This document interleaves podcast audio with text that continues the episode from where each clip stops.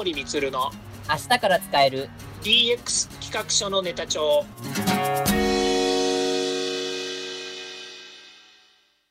こんにちは。サートプロの近森光です。こんにちは。アシスタントの堀内隆です。この番組は IoT、AI の教育事業の専門家近森光が DX デジタルトランスフォーメーションについて実際の事例を交えながら DX とは何か DX でどんな未来ができるかをご紹介いたします。事例をもとにお客様や社内に提案する企画書に落とし込めるまでの使えるネタのネタ帳としてお届けします。よろしくお願いします。DX 企画書ネタ帳。今回のテーマは、黒会経営者必聴リスキリングはリスキーって果たして本当かについてお話を伺いたいと思います。よろしくお願いします。はい。よろしくお願いいたします。はい。全テーマがですね、リスキリングと、まあ、ビジネスパーソンのテーマで、まあ、リスキリングしている人、していない人、残酷なまでの差分っていう、まあ、ちょっと、ある意味ちょっと衝撃的なタイトルをつけてみたんですけど、うん、今回は、黒会っていう ちょっとテーマをちょっとつけまして、約束通りね。約束通りです。はい。ね、うん、経営者必聴ということで、うん、リスキリングはリスキーっていうのは本当なのかっていうところに、あえて踏み込みたいと思います。うん。いいじゃないですか。ねえ。生優しい放送なんかしてたって誰も聞いてやしないんだから。ある意味ちょっとチャレンジングなタイトルをちょっとつけましたけど。そうですよ。過去、何、160何回やってきてるわけですけど。はい。その中でも最大値ブラックでいこうっていうのが今回の収録での話ですから。そうですね。うん。はい。まあ、堀内さんにね、たくさん語っていただかないといけないかなと思いますね。あ、僕ですか？主役が変わってますいやいや、僕はいたって中立的な立場ですから 言えません。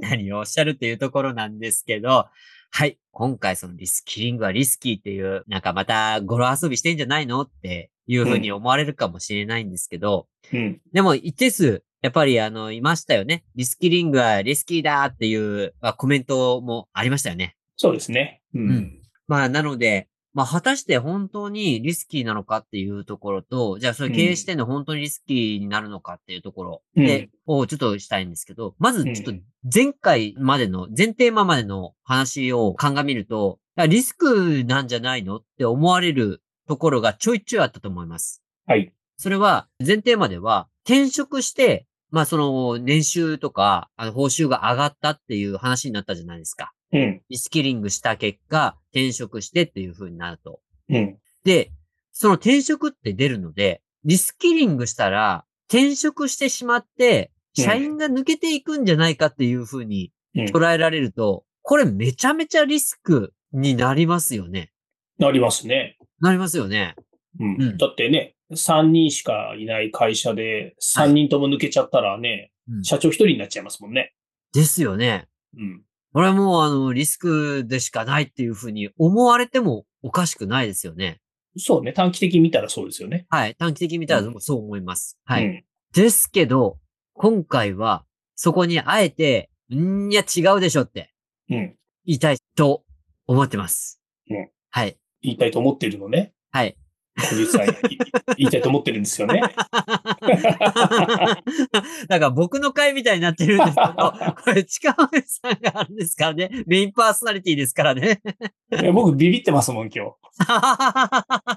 あのね、近森さんもやっぱりね、サードプロっていう会社の、ね、経営者でもあるので、うん、まあそのあたりは、やっぱりそのリスクっていうふうに聞かれると、まあ戦々恐々にはなりますよね。そうですね。いやでもね、まあ、所詮小さな会社なのでね、はい。何か世の中のね、例えば風が吹けばね、風が吹いて桶屋が儲かる方ならいいんだけど、はい、風が吹くとね、やっぱり風情の乏し火みたいになっちゃうじゃないですか。零細企業なんつうのはね。はいはい、はい、うん。だからなるべくね、なんか波風立たないように、こう、ね、安定経営はしたいわけですよ。あまあそうですね。はい。うん。だけどね、個人的に思うのは、今回のリスキリングってね、まあ前回、前々回とね、え個人向けにやっていましたと。はい。で、個人がやっぱり成長なくしてね、未来はないっていうような、まあ話なわけじゃないですか。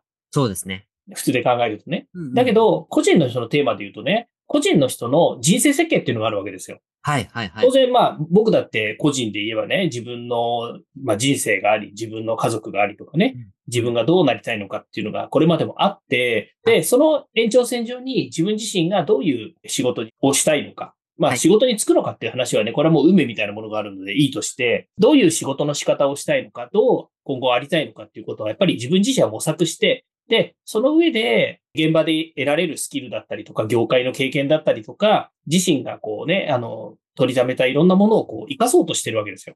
はい。だけど、今回リスキリングっていうテーマを与えられた時に、当然だけど個人の人にしてみればね、リスキリングっていうのはただのスキルアップじゃないですから。そう、ね、人生をかけてでもね、うん、この自分のキャリアチェンジをするごとくですよ。はい。取り組むっていうのを個人が思ってるわけじゃないですか。はい。思ってるし、そう、個人も思ってるわけですよ。うんうんうんうん。まあだからこそチャレンジするっていう話になるわけですけどね。はい。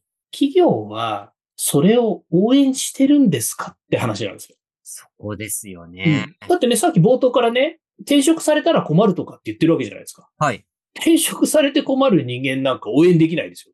そうですよね。はいはいはい。つまり、それは何かっていうとね、まあ結論ではないんだけど、まあこの長い話の中のね、あの一つのポイントとしてはね、企業がそもそも社員一人一人を応援するマインドはないのだろうか。ああ。で、結局ね、それが社員が成長しなかったら会社は成長しないよねっていう同義語だし、はい。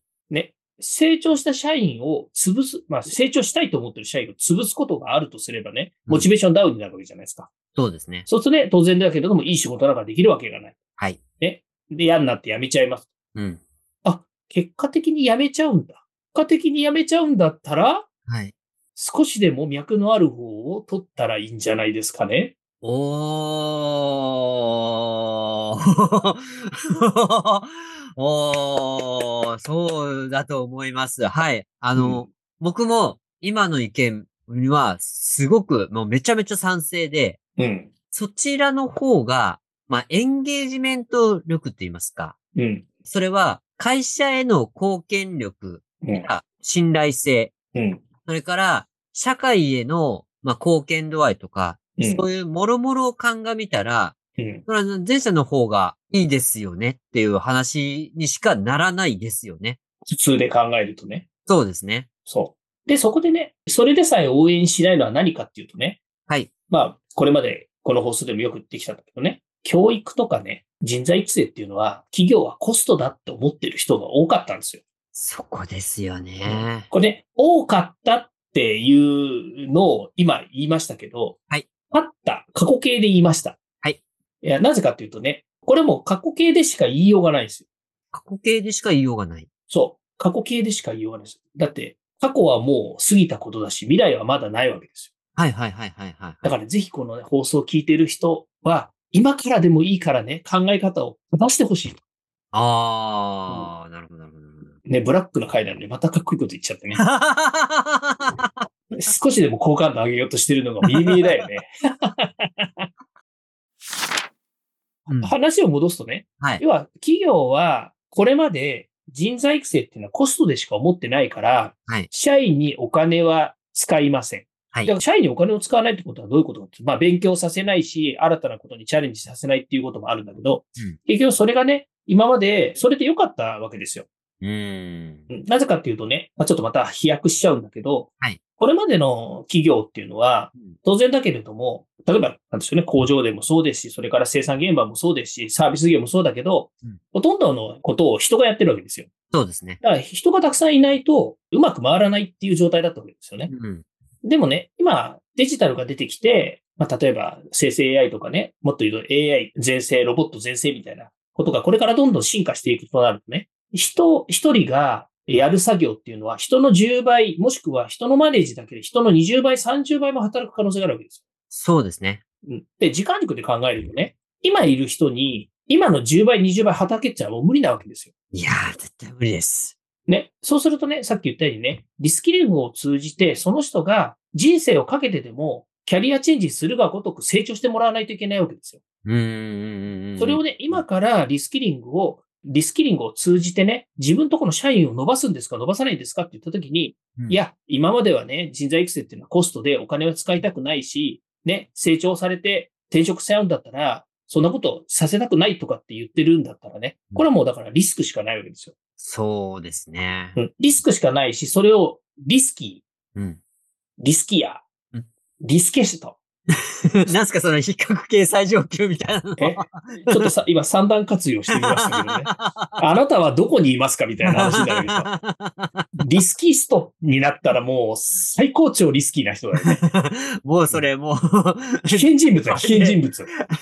リスクを超えてもう事故ってるんじゃないですか。いや、だけどね、この最上級のね、リスキストにもし認定されるような経営者だとするとね、はい。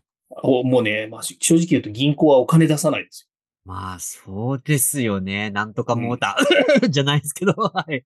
はい。なんか聞こえましたよ、みたいな、ね。いやいやいやいや、ごめんなさい。黒会で許してください。そうですね。うん。まあ、だからそういうことになりかねないわけですよね。はい。で、なんかもう一周回ってまた戻ってきちゃうんだけれども、はい、だから企業が、この、どっちにしたってね、これからの社員は、まあ、言ってみたら成長なくして企業が成長しないっていうのと同じであるならば、一周回ってくるとね、はい今、このリスクテイカーにならなきゃいけないはずなんですよ。まあ、そうなりますよね。そうそうそう。あの、リスキーがね、あの、悪いとかっていう意味でもなく、うん、その、するかしないかっていう話でいくとね、リスクをもう率先して取りましょうと。うん、うん、っていう立ち位置を取らない限り、この先、長いロードマップの中のね、例えば企業だってね、5年で終わるとか10年で終わるわけじゃないじゃないですか。先は見えないかもしれないけれども、はい長い企業のね、あの成長を考えたときには、リスクテイカーはしなきゃいけないんじゃないかなと僕は思うんですね。そうですね。はいはい。うん、まあね、リスキーリングの語呂合わせみたいなことをしてますけど、誰かが言ってましたよ。あの、リス殺すのかとってね。そのリスキーじゃねえんだけどな、みたいな。リス大驚愕じゃないですか。本当ですよ。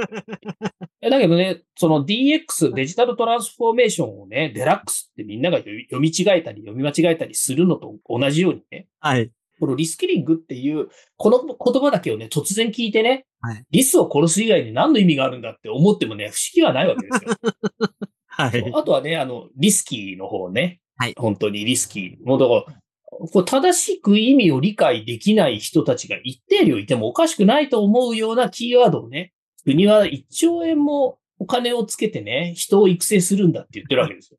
まあ、あの、最初は何かのギャグですかっていう話ですよね、これそうそうそうそうあの、これは日本経済がやばいとかじゃなくてね、はい。これを言い出した人がやばいんじゃないかって思うみたいな 壮大なギャグっていう そう。壮大なギャグなんだろうかということなんですけどね。はい。ただですね、まあ、この、じゃあ、リスキリングというね、言葉がやっぱりこう出てきちゃったわけだから、はい。これがね、なんでこうリスキリングっていう言葉がね、出てきたのかっていうところが、まあ重要なわけですよね。はい。うん。それで言うとね、ちょっとね、あの、またうんちくみたいなことを言い始めちゃってあれなんですけどね。はい。あの、リスキリングという言葉はね、2020年のダボス会議で出てきたんですってね。ダボス会議？はい。そうです。ダボス会議で出てきた言葉なんですけど、2020年のダボス会議で、リスキリング革命っていうのね、リスキリングレボリューションっていうらしいんですけど、まあこれが発表されたらしいんですよ。で、それがきっかけになって日本でもリスキリングっていう言い方をしているんですよね。まさにそのリスキル ING ですよね。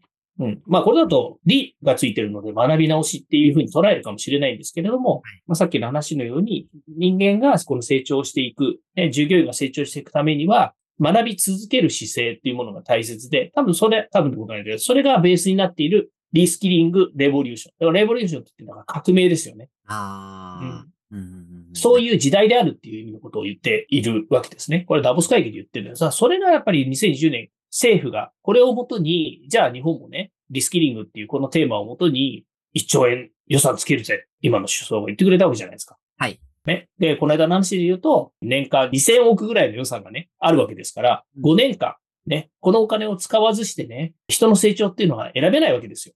はい。っていうことをしましょうというふうに話したわけですけど、うん、まあそうなってくるとね、企業のリスクは何なのかって言ったときに、人に投資をしない、うん、成長させないっていうことを選択したときに、リスクは必ずやってくるってことですよね。それですよね。うん、そう。で、さっきの話戻すとね、はい。人を成長させて、活躍させてもリスクなんですよ。うーん、なるほど、なるほど、なるほど。辞めちゃうから。転職されるってことですよね。そうそうそうそう。うん。あのお話、まさにそれでしたからね。うん。でもね、成長させないでね、会社がね、ピーピー言って、さらにその人がね、あの、もういい仕事もできなくてもう辞めたって言っちゃうのと、うん、で、会社に恩義がありますと。僕をこんなに成長させてくれました。で、転職していい給料をもらえたり、新しい分野でも活躍できるようになりました。ありがとうございましたって言われるのでは、どっちが気持ちいいですかね。いや、もうね、後者ですよね。うん。なんかもう、さっきの話じゃないですけど、その結局、成長もさせない、教育もしないってことは、要は、今ある仕事で、お前ら奴隷のように働け、スキルなんか関係ねえ、とにかく目の前のことだけやれ、みたいな感じでやらせて、うん、でもその結果、会社立ち行かなくなっても、あのー、ね、じゃあ辞めますってなったら、恨みつらみ書かれるじゃないですか。そうですね。オープンワークとか、ああいうところに書かれて、うん、あの、悪評が出回ってとかってなる。うんうん。うん、ね、っていう。そうですよね。うん。まあ、そういうふうに考え方としてはなりますよねっていうことなんですよね。そうですね。うん、だけど、さっきも言ったようにね、じゃあリスキリングっていうのは企業として、企業というか企業全体としてね、社会全体としてどれぐらい理解されているのか、どれぐらいみんながチャレンジしようと思っているのかって言ったら、ほんの一部だと思うんですよね、まだね。そうですね。はい。うん。まあ、それはね、今の世の中の状態見てれば、大体なんとなく察しがつくというふうに思うんですけども、みんなやっぱりね、横並びしてるというかね、うん、うん。なんか、あの、昔のようにね、親会社がやんなければうちの会社は取り組みませんよって言っているね、はい、なんか、下請け中小企業みたいな言い方になっちゃうかもしれないんだけど、やっぱりね、やらないんだよね。いや、もうね、僕、今の、あの、親会社がやらない、取引先がやらないから、私たちはこれやらないでおこうみたいなのって、うん、あの、僕、印刷業界いたので、めちゃめちゃそれありまして、うん、なんか、今のまんまでいいから、うん、今のまんまでも納品できるじゃない。だったら今のまんまでやろうぜ、がずーっと続いていたりとか、うんうん、だから他の企業も、例えば、マッキントッシュ、Mac で言えば、うんうん、あの、OS が10になる前の時段階なんかは、他も全部 OS9 でやってるから、じゃあ9でやって、何も不便してないじゃないか、みたいな感じで、ずっとやっぱり横並びになってて、他社も、ま、同じだったんですよね。結局。うんうん、他取引先も、あの A 社も B 社も C 社も D 社も、ああ、変わってないからいいじゃねえか、みたいな。うん。で、それで、あの、満足してて、その、なんかデータの、その、更新移行とか、その、まあ、あの、システムのアップデートっていうのが、めちゃめちゃやっぱりちょっと、うん、遅かったんですよね、結構やっぱり。うん。うん、これすごい怖いなと思って、で、その、遅い間に辞めていった人たちっていうのは、OS が古い状態でやめてるので、OS が古いスキルのまんましか自分のスキルが残ってなかったんですよ。うんうん。これめちゃめちゃあれ悲惨だったと思いますよ。そうですよね。うん。うん。まあ、もっとディスっていいですよ。いやいや、いいです、あの、結果的にちゃんと、あのね、システム最新の方に、あの、移行した会社でしたし、うん、あの、まあ、個人的にはやっぱり、あの、よくしてもらえた会社だったので、あの、そこは、個人的にその感情はまだ別として、うんうん。ね、いや、堀さん、そんな言い方すると好感度上がっちゃうじゃないですか、堀さん。いやいや、これ紹介、これを言っちゃうだけでもあれ黒会ですよ、僕は。結構な。うん。だけどね、まあ、結果論としてはね、はい。どんな職についても、どんな仕事をしても一定量ね、光と影っていうのがあるわけですよね。ありますね。うん。だからまあ影が多いか少ないかって言ったらね、まあ一定量あるんだね。だからもうどっちも抱えて企業も個人も生きていきましょうって話になっちゃうわけですよ。はい。で、僕はね、あの、そのことはどうでも良いと思ってるんですよ。なぜかっていうとね、さっきも言いましたけど、もうね、過去は終わっちゃったことでね、過去のことなんてくよくしててもしょうがないわけですよ。はい。で、特に私たちがいるね、このデジタルっていうものがね、どんどん進化している未来を考えるとね、どれだけやっぱりね、新しいことがこれから生まれてくるのかっていうところに、やっぱりこう視点を持ち、で、それが前提となる軸足をね、企業が持たなければ、多分ね、相場やっぱり退場してくれっていう話になっちゃうんですよ。なりますね。はい。で、それがね、このリスキリングっていう、まあ DX の時もそうだし、リスキリングもそうなんだけどね。やっぱり、なんかみんなハスに構えてるっていうかね、斜めに見てんじゃねえかなっていう気がするんですよね。ああ、ありそうですね。うん。だって企業が自らリスクテイカーするっていうのはね、かっこいい言い方かもしれないけどね。リスキリング、経営者しないでしょしないですよね。しているっていうところ、あんまり聞かないですよね。うん。まあ、じゃあ、近森のリスキリングは何なのよっっていう話になるのかもしれないけど。はい。今回のテーマは来週の本編に続きます。来週の本編のオンエアもお楽しみに。では、そろそろエンディングの時間になりました。今回お話ししたことが、社内社外問わず企画提案のネタになれば嬉しいですね。